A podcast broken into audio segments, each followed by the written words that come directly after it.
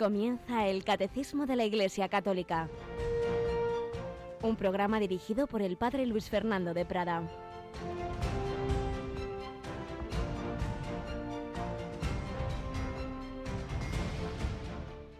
Cristo Jesús, siendo de condición divina, no retuvo ávidamente el ser igual a Dios.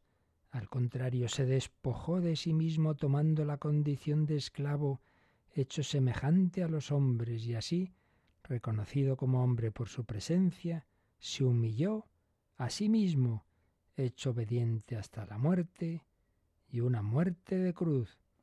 Por eso Dios lo exaltó sobre todo y le concedió el nombre sobre todo nombre, de modo que al nombre de Jesús toda rodilla se doble en el cielo, en la tierra, en el abismo, y toda lengua proclame, Jesucristo es Señor, para gloria de Dios Padre. Alabados sean Jesús, María y José en este 14 de septiembre, fiesta de la exaltación de la Santa Cruz.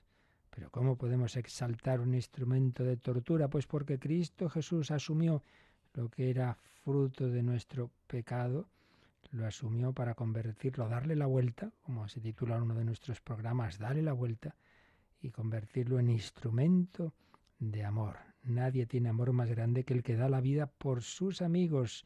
La prueba definitiva, la prueba de oro de un verdadero amor es ser capaz de sufrir por el amado. Y no te digo si es hasta dar la vida. Esas madres que, que han arriesgado su vida eh, con tal de, que salvar a ese hijo que llevaban en sus entrañas. Tenemos casos heroicos, algunas canonizadas como Santa Juana Beretta pues saben muy bien qué es esto. Cristo no la arriesgó, la dio, sabía, la entregaba y hasta la muerte y una muerte de cruz, pero ahora nosotros lo vemos coronado de gloria y honor, porque no solo ya como Dios que eternamente ha sido, sino como hombre ha tenido esa gloria de habernos amado hasta el extremo, en fidelidad a la voluntad del Padre, y en amor a los hombres. Exaltación de la Santa Cruz. ¿Y eso para nosotros qué significa? Que asumamos las cruces de nuestra vida, que también le demos la vuelta al sentido, que no estemos siempre renegando, ay, que me pasa esto, ay, lo otro, ay, Dios mío, es que no me haces caso, es que me pasa, es que esta enfermedad, es que este que me ha tocado toda la vida estar aquí con este, con esta, con no sé qué, con no sé cuántos, que no, hombre, que no lo veas así, que es instrumento de tu santificación, purificación y colaboración a la redención del mundo. Lo dice San Pablo, completo en mi carne lo que falta la pasión de Cristo por su cuerpo, que es la Iglesia, tus sufrimientos espirituales, físicos, morales, de todo tipo. el Señor pues también te los ofrece como una manera de colaborar a esa redención, porque tú necesitas mis manos, mi trabajo, que otro descanse y mi sufrimiento unido al tuyo. Si en sí mismo el sufrimiento por el sufrimiento, no, no, eso no, no somos masoquistas, pero es en tanto en cuanto es ocasión de amor a Dios y de amor al prójimo. Bueno, y precisamente hoy estamos invitados en todo el mundo, papá lo decía el otro día, pero especialmente en Europa, a mm, hacer esto que decía la última frase del texto de la carta de San Pablo a los filipenses que tenemos hoy en la Santa Misa, arrodillarnos, toda rodilla se doble, toda rodilla se doble y proclame que Jesucristo es Señor, hacerlo ante la Eucaristía. Tenemos de nuevo a Rocío García. Buenos días, Rocío. Muy buenos días. Explica un poquito a nuestros oyentes qué es eso de que estamos convocados a arrodillarnos ante la Eucaristía. Y además convocados para interceder, para pedir por la paz, por la paz en Ucrania. Pues la Conferencia Episcopal de Española nos invita a unirnos a esa jornada de oración para pedir la paz en Ucrania, convocada por el Consejo de Conferencias Episcopales de Europa. Pues eso, estamos llamados hoy fiesta de la exaltación de la Santa Cruz a rezar por nuestros hermanos en Ucrania y en Radio María así lo vamos a hacer. Vamos a tener al Señor en nuestra capilla y nos vamos a unir desde, desde, esta, desde esta capilla. Eso lo haremos a nivel nuestro interno, pues tendremos unas horas de adoración al Santísimo el personal y los que quieran pasar por la capilla a partir de la misa que celebraremos a la una, pero en todas las retransmisiones de oración de Radio María, eh, eh, la primera ahora el Rosario, luego la Santa Misa, etcétera, pues tendremos muy presente esta intención todo este día de orar, orar al Señor por la paz en Ucrania y diversos conflictos del mundo, pero hoy particularmente, como nos decía Rocío, son las, conferencias episcopales europeas. El presidente en este, en este periodo es el de Lituania, el, obispo de Vilnia, el que preside toda esa reunión de los obispos europeos, y somos convocados con ese lema tan bonito, ¿no? arrodillados ante la Eucaristía, a pedir por la paz. Sí, pidamos por nuestros hermanos que están sufriendo tanto allí, pero no nos olvidemos de que todo eso puede mm, desarrollarse en más y más. Las terribles guerras mundiales del siglo XX pues empezaron por cosas que no parecían que iban a ir a tanto y luego todos sabemos de qué manera tan trágica acabaron. Pues pidamos muy intensamente, tengamos confianza en el Señor y recordemos, como estamos haciendo estos días, alguna palabra más de la Madre Teresa, en este caso de su testamento espiritual, que precisamente nos invitaba a eso, la importancia de la oración. Decía, no abandonéis nunca este contacto íntimo y cotidiano con Jesús como persona real viva y no como una pura idea. Pues sí, cuando tú vas a la capilla, te postras ante la Eucaristía, hay una persona real viva, hay un corazón humano. Seguía diciendo, ¿cómo podremos pasar nosotros un solo día sin escuchar decir a Jesús, yo te amo. Es imposible. Nuestra alma necesita esto, igual que nuestro cuerpo necesita respirar. Si no, la oración muere y la meditación degenera en simple reflexión. ¿Qué verdad es? Si simplemente pues lees el Evangelio y lo piensas, bueno, estás reflexionando. Lo importante es hablarlo con Jesús.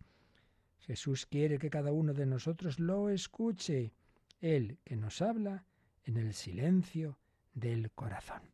Pues vivamos así este día en intensa oración, agradeciendo ese gran regalo, regalo de los regalos, que es la Eucaristía. Ahí está Jesús resucitado y vivo, pero es el mismo cuerpo que estuvo en la Santa Cruz.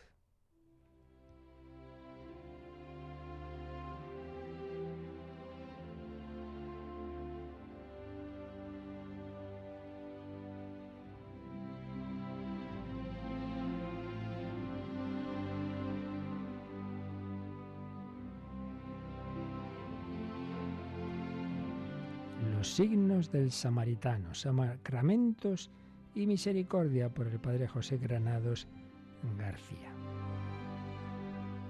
Estábamos leyendo este relato, esta especie de parábola sobre la parábola del buen samaritano en que el Padre José Granados García imagina que aquel hombre atendido por el buen samaritano, pues luego después piensa en otro tipo de heridas. Sí, se le habían curado las heridas del cuerpo, pero tenía otras heridas en el alma. Tenía que reconocer sus pecados, sus debilidades, y le encantaría volver a encontrarse con aquel hombre que, lo recogió del camino. No había llegado a conocerle porque estaba inconsciente. Y entonces, pues imagina el autor de esta reflexión que este hombre herido al que llama Jesé, pues se pone a caminar, a buscar, a pedir pistas sobre ese samaritano, que realmente era Jesús, el buen samaritano. ¿Por dónde empezar? Sino por Samaría. Bueno, pues se va para allá y junto a un pozo se detuvo, el de Jacob, en Siquén, el pueblo cercano a sus ojos nuevos, que reconocían mejor la fábrica profunda de la vida, le pareció singular paseando por sus callejuelas percibía una alegría que perduraba en el aire. Adivinó que era eco de un suceso reciente. Se trataba, le dijeron, de un tal Jesús de Nazaret, que había pasado por allí haciendo el bien. Sus palabras eran distintas a las de otros maestros, volátiles cual el aire que las transporta, pues en la voz transmitían una vida que se adentraba como ungüento en la carne, que corría por las venas, oxigenando todos los miembros. Su breve estancia había transformado la mesa de las familias, las charlas de los ancianos en la plaza, el canto de los segadores en los campos. Ya podéis imaginar que estamos hablando del pueblo de la mujer samaritana. Quiso informarse sobre la enseñanza del Nazareno. Le señalaron una mujer, la primera en encontrar a Jesús y llevar la noticia a los paisanos. Como todo el pueblo, desbordaba de gozo recién estrenado. Conversar con ella era como acercarse a la fuente que en la tarde de verano refresca el aire, cabe el brocal. Jesé iba en busca de vino y aceite, y aquella mujer le hablaba de agua.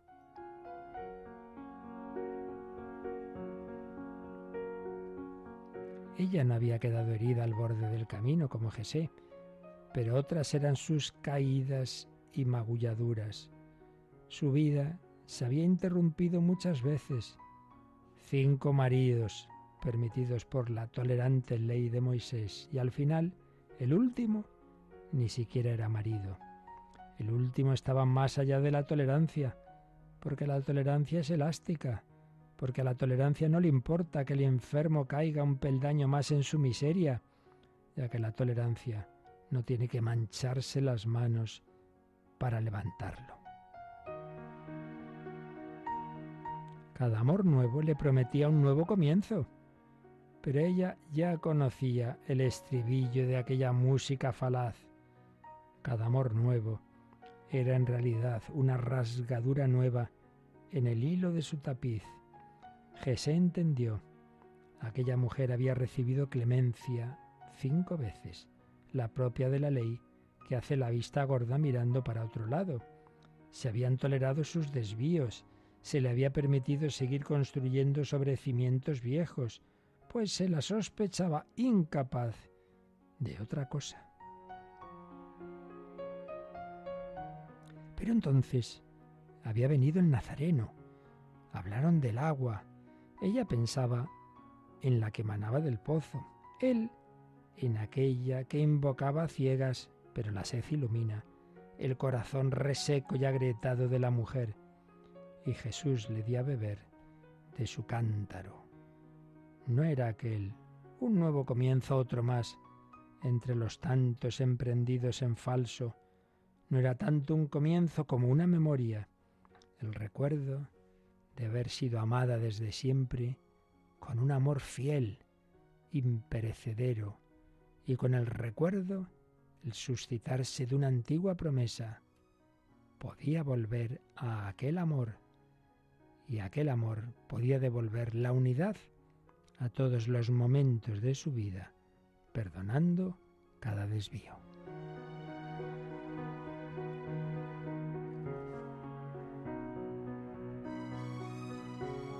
El agua del Nazareno no sólo empapaba su tierra reseca, se derramaba en tal abundancia que la agujereaba de veneros, que el agua brotaba ahora de ella, lágrimas que purificaban sus infidelidades, fuente para llevar a otros la gran misericordia. Jesús se preguntó, antes de proseguir su viaje, si el Nazareno tiene aquella agua, ¿no tendrá también aquel vino y aquel aceite que voy buscando? ¿Será él la meta a que me conduce la inquietud que sembró el samaritano?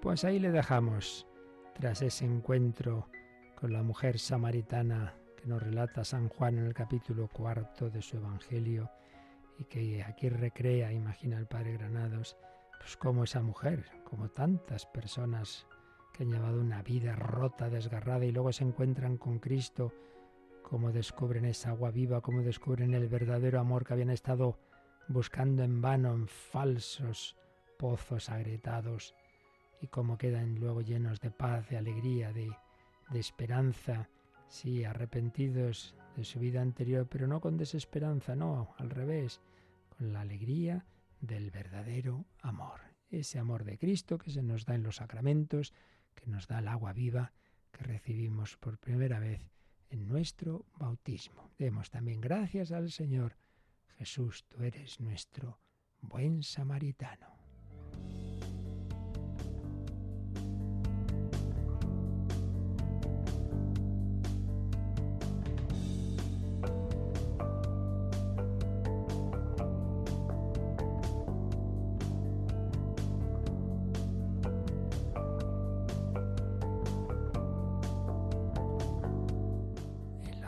Que Jesús nos dio y nos da en el bautismo. Bueno, pues seguimos con estos numeritos de resumen con que el catecismo termina lo que nos ha ido exponiendo en bastantes otros números anteriores sobre el primero de los sacramentos, de los sacramentos de iniciación, bautismo, confirmación, Eucaristía, el primero el bautismo, y en el resumen hemos visto, en primer lugar, eso, que es uno de los tres sacramentos de iniciación.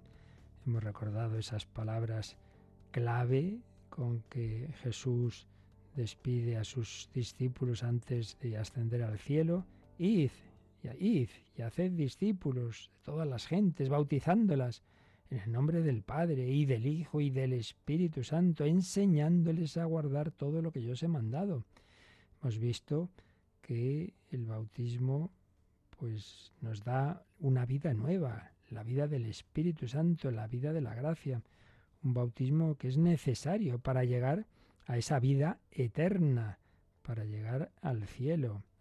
Hemos recordado el rito esencial del bautismo, con el agua, sea por inmersión, sea por efusión, diciendo yo te bautizo en el nombre del Padre y del Hijo y del Espíritu Santo. Hay otros ritos complementarios en su momento vimos también, la unción con los catecúmenos, la unción en la cabeza con el Santo Crisma, eh, la vestidura blanca que representa la limpieza que recibe el alma de esa persona, la vela que representa la iluminación de la fe, en fin, una serie de, de ritos que, que nos van, que no son meros ritos, sino que indican indican lo mucho que el Señor está haciendo en el alma. Y de hecho, el siguiente número que veíamos ayer es el del fruto o efectos del bautismo, que básicamente eran, por un lado, de purificación, de perdón, de, desaparecer de todo resto de, de pecado, el pecado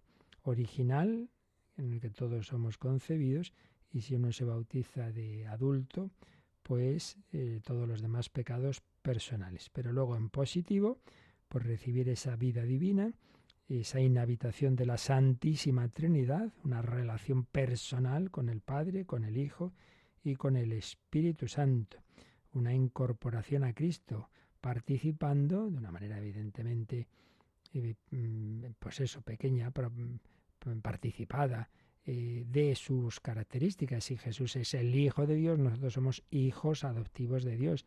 Si Jesús es sacerdote, profeta y rey, nosotros participamos de esas funciones sacerdotales, en el sentido del sacerdocio común de los fieles, proféticas, en el sentido de dar testimonio de Cristo, y reales, en el sentido de extender su reino en nosotros mismos y colaborar a que se extienda a nuestro alrededor y un bautismo que no es meramente algo individual, sino que nos incorpora al cuerpo místico de Cristo, que es la Iglesia. Pues hasta ahí habíamos llegado ayer y vamos, Rocío, a leer ahora el número 1280.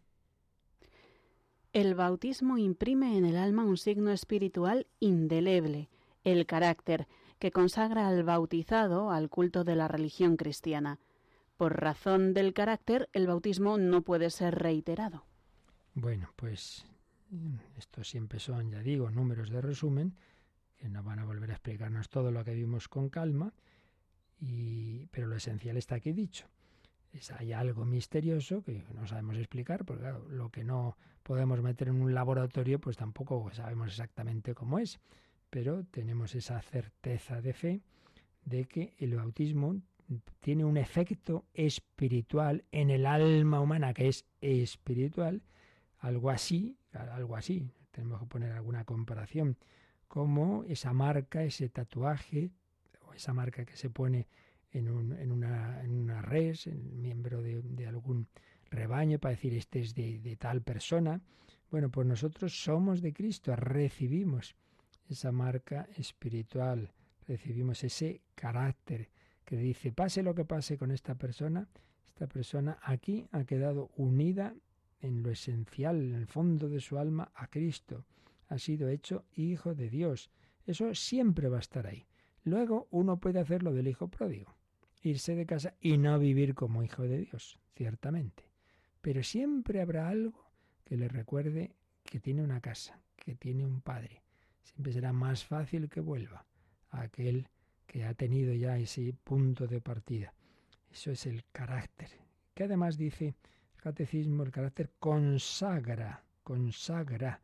Claro, hemos sido hechos por el bautismo, mm, como os decía, partícipes de alguna manera de Cristo, sacerdote, profeta y rey, y por eso dice consagra al bautizado al culto de la religión cristiana. Realmente uno no puede participar en el culto, en la liturgia católica, si no es miembro de esa asamblea y se hace uno miembro por el bautismo. Por eso no puedes recibir ningún sacramento si no tienes el primero, que es el bautismo. Es inválido cualquier otro sacramento posterior, porque solo hace efecto en el que ya es miembro de la Iglesia. Y por eso alguna pregunta nos hacían, ¿uno que no está bautizado se puede confesar? Pues no, no, no se puede confesar, sino que el perdón de sus pecados viene precisamente por el bautismo. No, no se tiene que confesar. Puede, naturalmente, y debe arrepentirse de todos sus pecados y puede, por humildad, decirlo a quien le va a bautizar, pero propiamente no tiene obligación, porque eso ya es después. La confesión es renovar el bautismo, que ya sí, ya lo tienes, entonces ya se hace de otra forma. Pero es necesario para participar.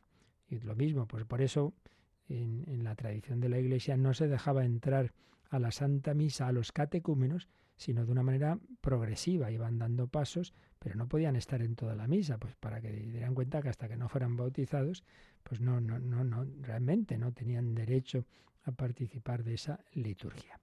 Y dice también que por razón del carácter el bautismo no puede ser reiterado. Dado que es una marca ya indeleble para siempre, pues ya está, ya está bautizado. Como ya está bautizado, no se puede volver a bautizar. ¿Por qué no? Porque esto solo es una vez. Por eso decíamos ayer que en aquellos casos en que ha tenido que hacerse un bautismo de urgencia en un hospital, por ejemplo, un niño que está malito, y entonces, claro, no hay tiempo para hacer toda la celebración. Dice, mira, mira, pues yo por si acaso ahora le bautizamos, eh, cogemos el agua, yo te bautizo en el nombre del Padre y del Hijo y del Espíritu Santo. Si luego el niño sobrevive y se completa la celebración, pues se hacen los demás signos, pero no el del agua, porque ya lo esencial ya, ha ocurrido, no se puede volver a bautizar, porque es, inválido, eso es, ese, ese nuevo bautismo no está el bautismo. Y esto pues pasa también en los casos en que se duda, que esto pasa a veces, yo lo he vivido con familiares venidos de Cuba, por ejemplo, que claro, era imposible encontrar los documentos que probaban que esa persona había sido bautizada, había dudas. Entonces, en la duda, en la duda se hace, y esto mm, se aplica en otros sacramentos también, una celebración sub condicione. ¿Qué quiere esto decir? Que bueno, como Dios sí lo sabe, nosotros no, pues mira, bajo la condición de que si esta persona no está bautizada, yo la quiero bautizar. Si ya estaba bautizada, pues ya sé que no va a ocurrir aquí un bautismo porque ya está hecho. Y Dios no va a hacerlo más veces. Y nunca va a hacer daño, evidentemente. Mal no hace, mal no hace rezar y, y decir esas palabras. Eso está claro, no pasa nada. No es que se haga algo malo, pero es una condición. También esto pasa igual cuando llaman al sacerdote a una persona que está muriendo y llega bueno, ya se ha muerto. Bueno, nunca se sabe muy bien esos primeros instantes, pues eh, hasta qué punto es la muerte real y de hecho sabéis que hay, hay bastantes casos que de muerte aparente. La misma Santa Teresa en un tris estuvieron de, enterrarla viva, porque parecía que estaba muerta y no estaba muerta. Entonces, en esos casos, pues el sacerdote puede dar la absolución y la unción de enfermos, sobre todo, subcondiciones. En ese caso es bajo la condición de que esta persona esté viva y de que realmente ella pues sí quisiera, si estuviera consciente, hubiera querido recibirlo, arrepentida de sus pecados, bajo esa condición, pues yo le doy la, santa unción o le doy la absolución bajo la condición. Pues si está muerta, pues nada, claro, el sacramento no, no actúa sobre los muertos, actúa sobre los vivos. O si internamente rechazaba la misericordia de Dios, pues tampoco va a actuar, claro. Pero eso, como no lo sabemos, pues hacemos una celebración subcondicione, subcondicione. Repito que esto puede hacerse, pues eso, en el bautismo, en la confesión, en la unción de enfermos, y en casos en que, en que sea un sacramento de estos que solo se puede decir una vez, por ejemplo la confirmación, puede ocurrir también, que no se sabe, si una persona, un niño, una cierta edad fue confirmado, no hay, no hay recuerdos, no hay testimonios, los padres murieron en la guerra, yo qué sé, tantas circunstancias que se pueden dar. Bueno, pues subcondiciones, por si no estuviste confirmado, pues te confirmamos. ¿Que ya estabas confirmado? Bueno, pues simplemente es una oración que se hace por, ese, eh, por esa persona. ¿De acuerdo? Bueno, pues esto es lo que podemos recordar como resumen de este punto del carácter sacramental. Bueno, podemos añadir que hay tres sacramentos eh, que comparten esto de que imprimen carácter y por tanto solo se pueden recibir una vez. El bautismo, la confirmación y el orden sacerdotal. También ocurre esto. Uno no puede ser ordenado dos veces, no, no. Si ya eres eh, consagrado sacerdote válidamente, eso es para siempre.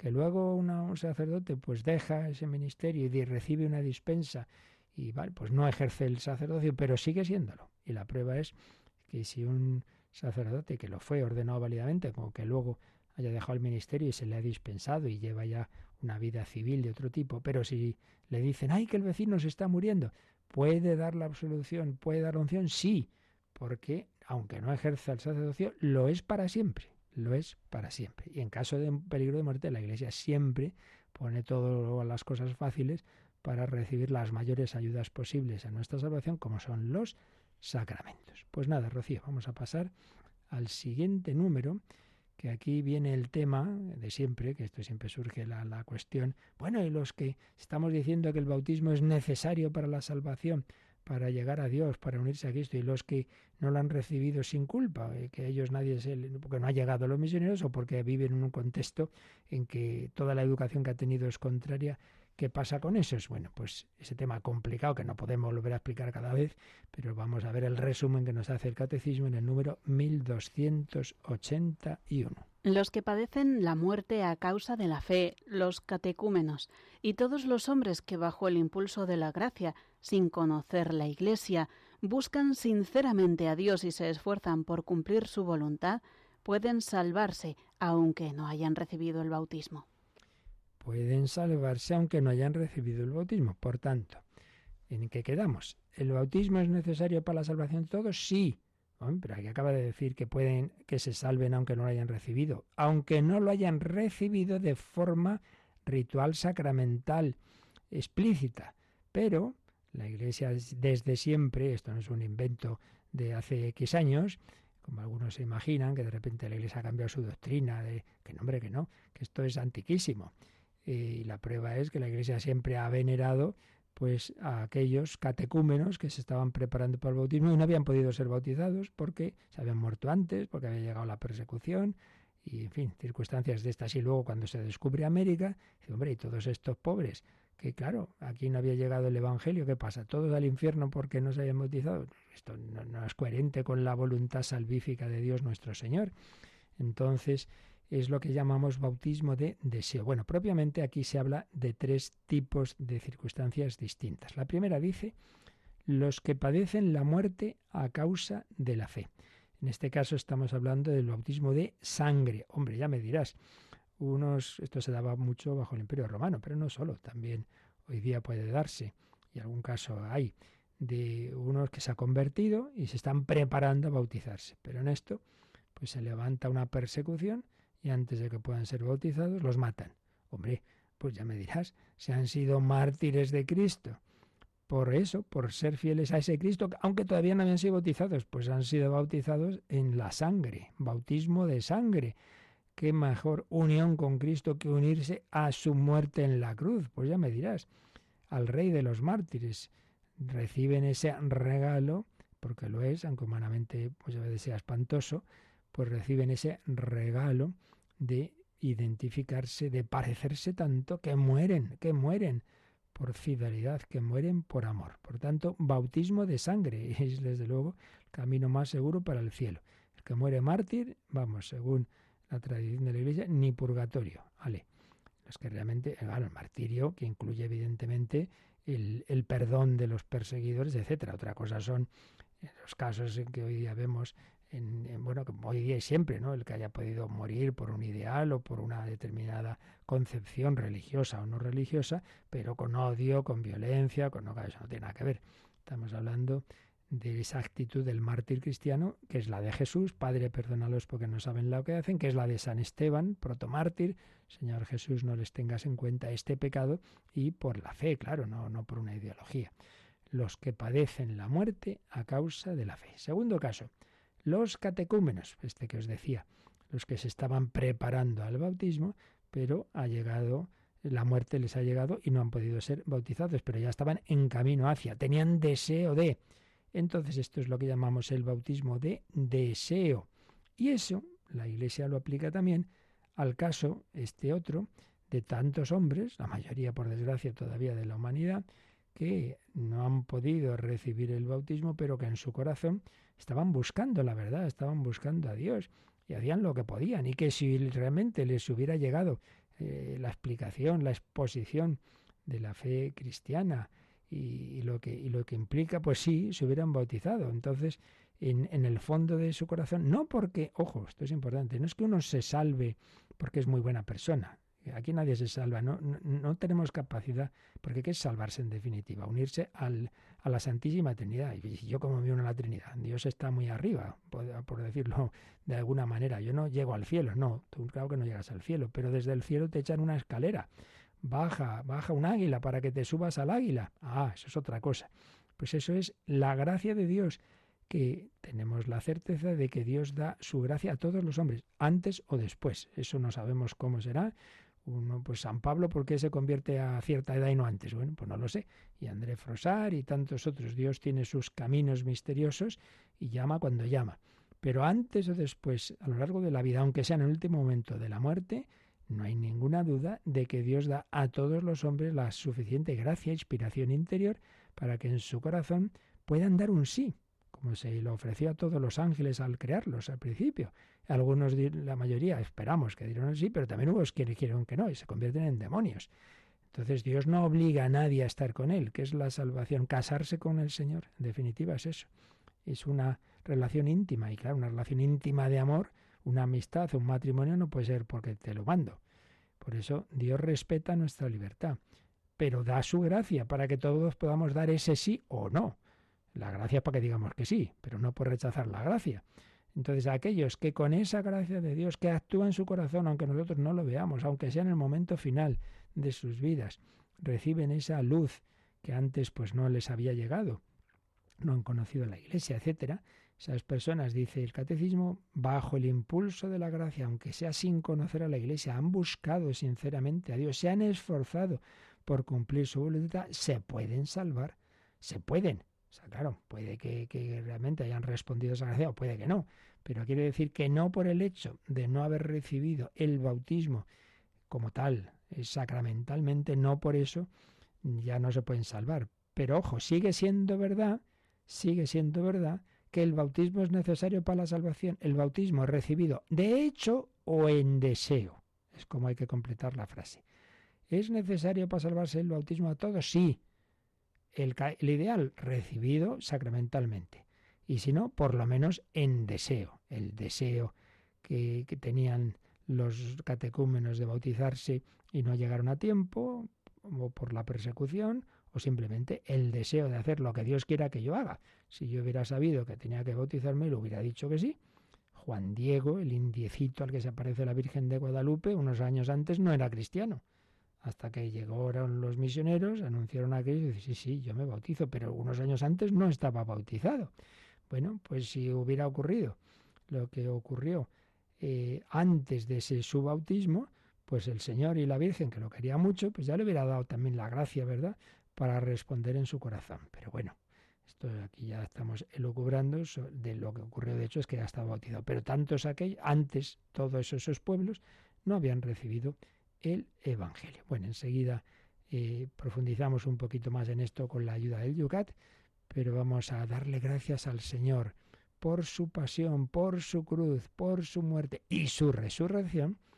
Se nos comunica el Espíritu Santo. Ya veíamos uno de los textos eh, que en principio no caeríamos que tienen que ver con el bautismo es el de la lanzada al corazón de Cristo del que salió sangre y agua.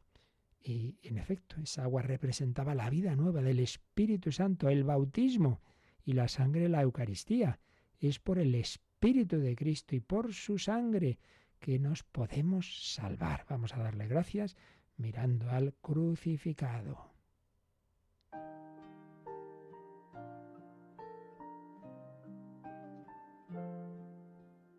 Es por tu espíritu, tu sangre y tu amor.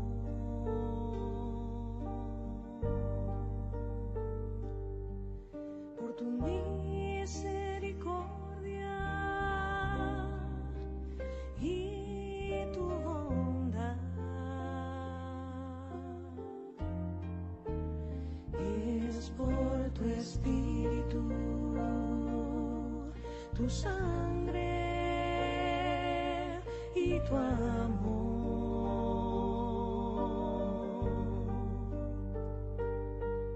Por tu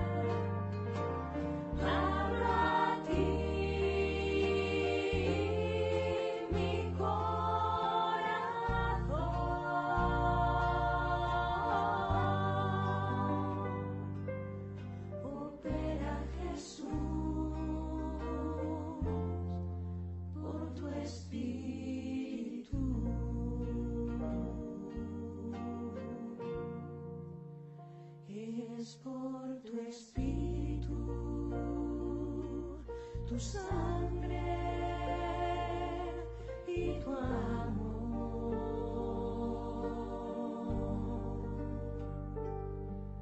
Por tu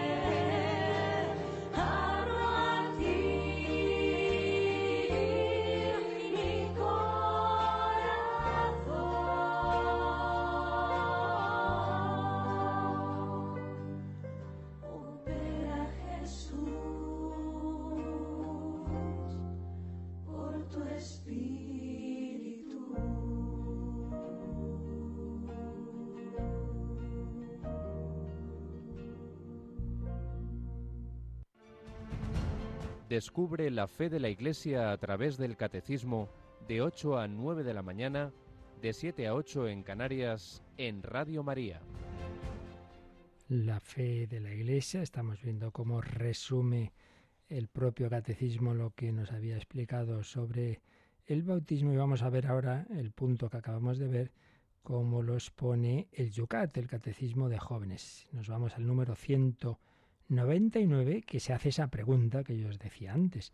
¿Es realmente el bautismo el único camino para la salvación? O sea que la única manera de llegar al cielo es el bautismo. ¿Qué responde el Yucat? para todos los que han recibido el Evangelio y han conocido que Cristo es el camino y la verdad y la vida. El bautismo es el único acceso a Dios y a la salvación. Al mismo tiempo es cierto, sin embargo, que Cristo murió por todos los hombres. Por eso pueden salvarse también quienes no tuvieron oportunidad de conocer verdaderamente a Cristo ni la fe, pero con la ayuda de la gracia buscan a Dios con un corazón sincero y llevan una vida según su conciencia, el llamado bautismo de deseo. Bueno, pues como veis, viene a decir lo que yo os decía, pero con matices y con alguna referencia bíblica muy interesante. Primero nos ha dicho, claro, aquellos que han tenido la oportunidad, que hemos tenido, de haber recibido el Evangelio, de haber conocido a Cristo, de saber que Él se presenta como el camino, la verdad y la vida, no un camino más, sino el camino, la verdad y la vida y que Él actúa a través de la Iglesia, chico, pues hay que hagamos caso, ¿no? Sabrá mejor el Señor que nosotros. No, no, yo soy más listo que... Hombre, si el Señor te dice que ese es el camino, pues fíjate. Es que, ¿qué te crees? ¿Que es una opinión más? Pues no.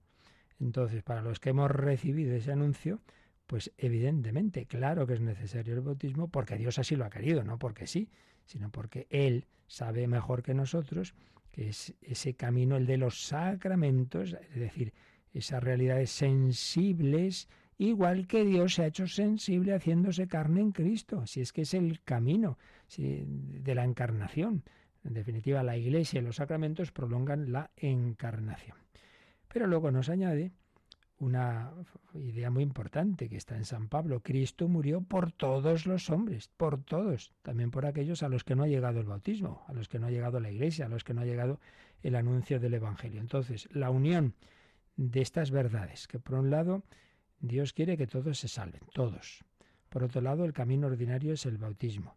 Bueno, pues la unión de ambas verdades es que pueden salvarse quienes no han recibido, no han tenido esa oportunidad, no porque la hayan rechazado, sino porque no la han tenido, de conocer verdaderamente a Cristo ni la fe, pero con la ayuda de la gracia de Dios. De nuevo lo que os decía antes, uno no se salva por su mera conciencia, porque yo soy muy bueno. Y no, no, siempre es porque respondo a una invitación que viene de lo alto, a una inspiración divina, que es el Señor el que toca mi alma. Y ante esa llamada respondo que sí, busco a Dios con corazón sincero y con esa gracia de Dios llevo una vida, según lo que me va mostrando la conciencia en la que actúa Dios, en la que Dios habla. ¿Qué más añade el Yucat? Dios ha vinculado la salvación a los sacramentos. Por ello, la Iglesia debe ofrecerlos incansablemente a los hombres. Abandonar la misión sería traicionar el encargo de Dios, pero Dios mismo no está sujeto a los sacramentos. Allí donde la Iglesia, sea por culpa o sea por otras razones, no llega o no tiene éxito, Dios mismo abre a los hombres otros caminos para la salvación en Cristo. Pues de nuevo vemos aquí como eh, pasa siempre en la teología, ¿no? que hay como dos afirmaciones que pueden parecernos contrarias.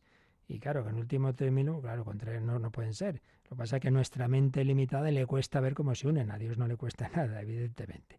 ¿Cuáles son las afirmaciones? Una, que el camino ordinario que el Señor ha establecido es el de los sacramentos, que como os decía, no es en definitiva sino prolongar el camino ordinario que él ha querido que, usar para llevarnos al cielo, que es bajar del cielo a la tierra, haciéndose hombre y atraernos hacia sí en Cristo Jesús. No simplemente buscar a Dios en las alturas, no, no, ese Dios de las alturas ha bajado a un pesebre, ¿sabes? Y a una cruz, y ahora ha resucitado, y ahora está en la iglesia y actúa especialmente a través de los sacramentos. Por eso, primera afirmación, chico, acude a Cristo en los sacramentos, que para eso los ha instituido Él. Entonces, ¿cuál es la consecuencia práctica de esto? Que la Iglesia, nosotros, vaya, todos los miembros de la Iglesia, tenemos la obligación de ofrecerlos. Por eso todos tenemos que ser misioneros.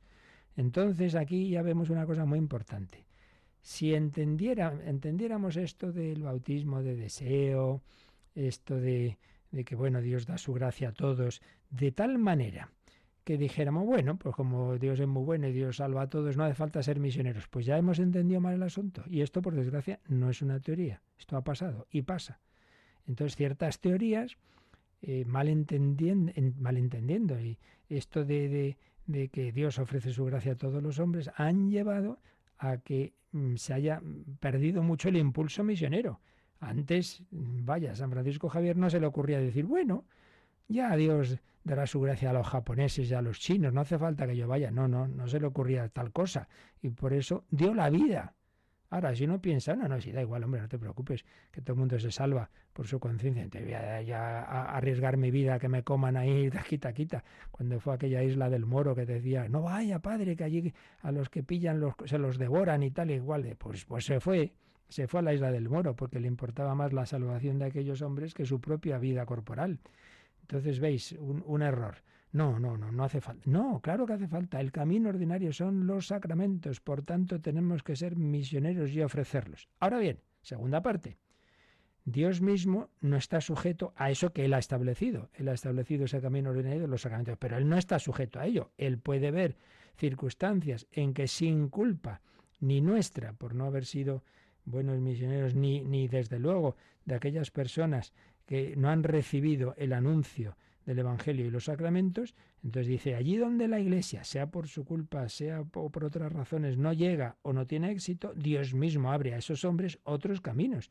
Entonces podrán, si, si no han recibido ese anuncio, no han recibido el, los sacramentos, bueno, Dios con su gracia les tocará el corazón para que puedan decir, bueno, sí, yo, yo, yo, yo quiero hacer lo que Dios quiera, yo me bautizaría si yo supiera eso. Y recuerdo una frase que ya citamos cuando hicimos la exposición completa, tremenda, del Papa San Pablo VI, en la exhortación Evangelii Nunciandi, pues que hablando de estos dos extremos, digámoslo así, del, del problema teológico, pues decía, bueno, pues Dios por su misericordia podrá salvar, podrá salvar a aquellos que sin culpa no han recibido el, el Evangelio, podrá. Pero ¿podremos salvarnos nosotros? si por vergüenza, por comodidad, pereza, por falsas ideas, no les anunciamos el Evangelio? Ellos, pues Dios verá lo que hace con esos pobres que no han tenido la culpa de que no hayamos ido nosotros a anunciarles el Evangelio. Pero nos podremos salvar tú y yo si nos callamos. Ya no hace falta irse a China, ¿eh? Con el compañero de al lado, porque ya España es también país de misión. Y tú no le dices ni pío.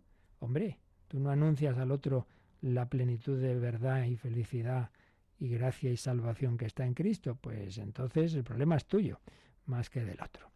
Bueno, pues ahí lo dejamos, seguiremos viendo estos números de resumen y como siempre un momento final de reflexión y también para quien quiera de oración de consulta, perdón, pero me parece que uno de los caminos ordinarios de consulta lo tenemos arreglado o no, Rocío. No, no vamos a poder recibir las consultas por WhatsApp, pero sí en el correo electrónico y en el teléfono.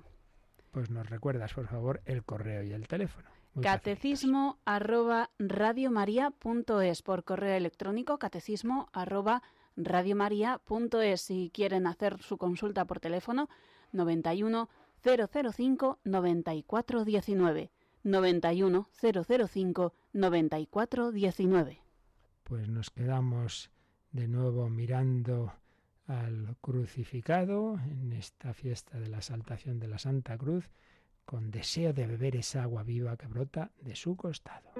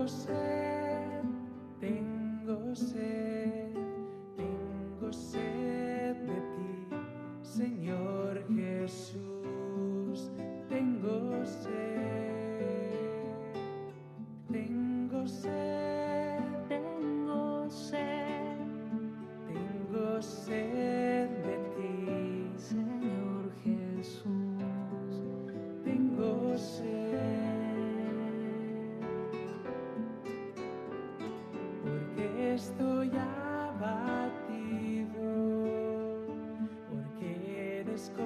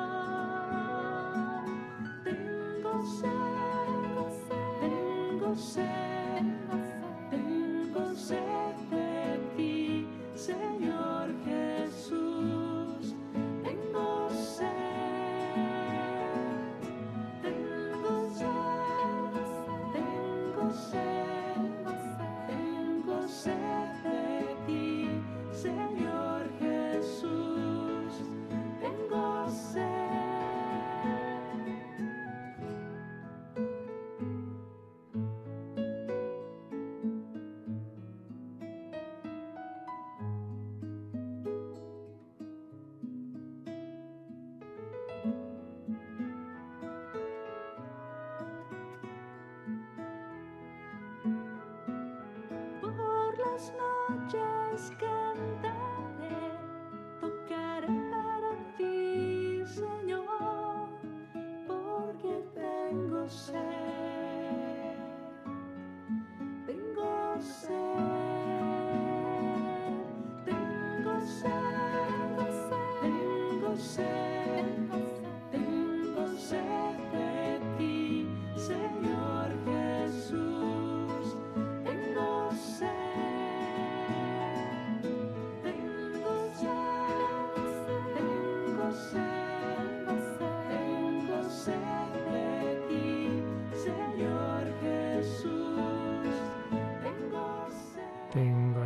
Todos la tenemos. Lo que pasa es que a veces se intenta saciar en donde no tenemos que ir. Y eso es lo que le ocurría a la samaritana. Y es lo que le ocurría también a Ignacio, que nos escribió un correo testimonial que nos decía cómo he sido educado hasta el acceso a la universidad en colegios religiosos. Sin embargo, mi familia no era muy practicante, así que dejé de practicar con los años. Mis padres se distanciaron, pero se preocupaban por mí, eso sí, sin hablar conmigo. Yo comencé a pensar que me odiaban y que estaban abrumados por tener un hijo con discapacidad, aunque ésta fuera leve. Y Ello me empujó a buscar el afecto fuera de mi familia y después a una depresión que no recibió tratamiento. Ello me llevó a una mala vida, intentando utilizar el alcohol como elemento destructivo curativo. También conocí a una chica con la que estuve varios años. Bueno, veis, es lo de siempre. Nuestro deseo de felicidad, nuestra sed, si no se sacia donde se debe en el verdadero amor y en definitiva en Dios, pues nos lleva a la bebida, a las relaciones, tal cual. Bueno, entonces dice, en esa época dejé de beber, normalicé mi vida hasta que tuve que elegir entre ella y mi madre, que ya no quería más que la cuidaran, que le hicieran todos los servicios posibles, es lo único que quería. Y ahí utilizó el chantaje emocional. Ay, madre, cuántas veces, pues eh, también ese amor eh, paterno y materno pues queda tocado por el pecado original, ¿verdad? Y entonces se le da la vuelta y en vez de ser oblativo es posesivo. Entonces le hizo daño, me envió mi médico a servicios de salud mental, en fin, nos va contando esas circunstancias hasta que leyó ese famoso libro de Víctor Frankl, El hombre en busca de sentido.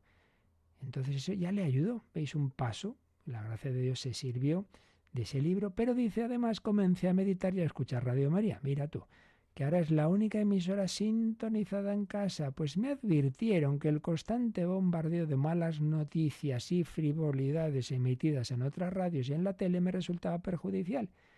Con todo esto comencé a soltar la ira contra mí mismo y contra mi madre, con la cual pierdo alguna vez la paciencia, aumentar mi autoestima porque volví a María y a Jesús, pero aún no había vuelto a la iglesia, mira, de lo que estábamos hablando pero rezaba con la programación de Radio María, compré una Biblia y por fin, atención, hace unos días, el 8 de septiembre, reuní el valor para entrar en una iglesia y confesarme. ¡Qué maravilla! ¡Qué maravilla! El Padre que me administró el sacramento me ayudó mucho. Aún voy con paso vacilante, pero lograré volver al Padre. Pues Jesús tomó sobre sí todas mis culpas y me pidió que lo siguiera, que abrazara mi cruz y así sería más fácil y que perseverara aunque alguna vez cayera, pues él y María me ayudarán a levantarme y a seguir adelante. Bueno, pues ahí lo tenemos, queridos oyentes de Radio María. El Señor se sirve también de esta emisora para mostrarnos cuál es la verdadera agua que sacia nuestra sed, solo la gracia de Dios. Jornada de oración por la paz en Ucrania. Os invitamos todos los que podáis ir a una iglesia, tener un ratito de adoración eucarística, pedir por la paz y a los que no, pues que os unáis, que no podáis salir de casa, que os unáis a la programación de Radio María, como siempre la retransmisión del rosario, de la misa, de la liturgia de las horas, en la que hoy tendremos muy presente esa intención de la paz en ese terrible conflicto entre Rusia y Ucrania. Pedimos al Señor, a la Santísima Trinidad, en cuyo nombre estamos bautizados, su bendición. La bendición de Dios Todopoderoso, Padre, Hijo y Espíritu Santo, descienda sobre vosotros. Alabado sea Jesucristo.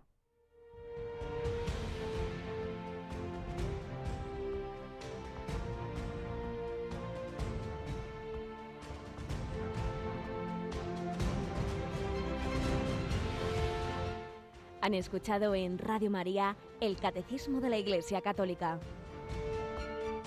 un programa dirigido por el Padre Luis Fernando de Prada.